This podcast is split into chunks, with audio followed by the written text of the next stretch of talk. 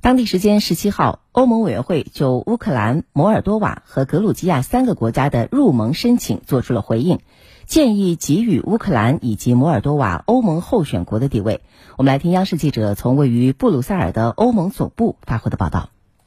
当天，欧盟委员会主席冯德莱恩在布鲁塞尔举行的新闻发布会上表示，欧委会对乌克兰的入盟申请给出了积极评估，因此建议给予乌克兰欧盟候选国地位。同时，欧委会也建议给予摩尔多瓦欧盟候选国地位，但格鲁吉亚尚不满足相关要求。我们注意到，冯德兰在发布会上多次强调，欧委会提出建议仅仅是第一步，最终决定权在于二十七个成员国。他提到，加入欧盟是一个动态的过程，有前进，有停滞，同时也可能出现倒退，一切都将取决于乌克兰方面的改革力度。欧盟现有土耳其和塞尔维亚等五个候选国，这些国家都已经等待了多年，目前仍未正式加入欧盟。其中，土耳其成为欧盟候选国的时间已经超过了二十年。预计欧盟成员国领导人将在下周举行的峰会上，就是否批准乌克兰和摩尔多瓦成为候选国进行讨论，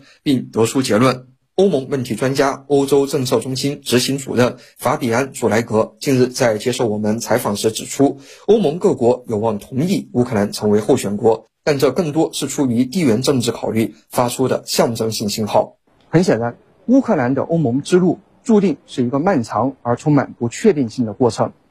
或许欧盟当前最需要做的是帮助乌克兰早日结束冲突，而不是给予各方不切实际的期待。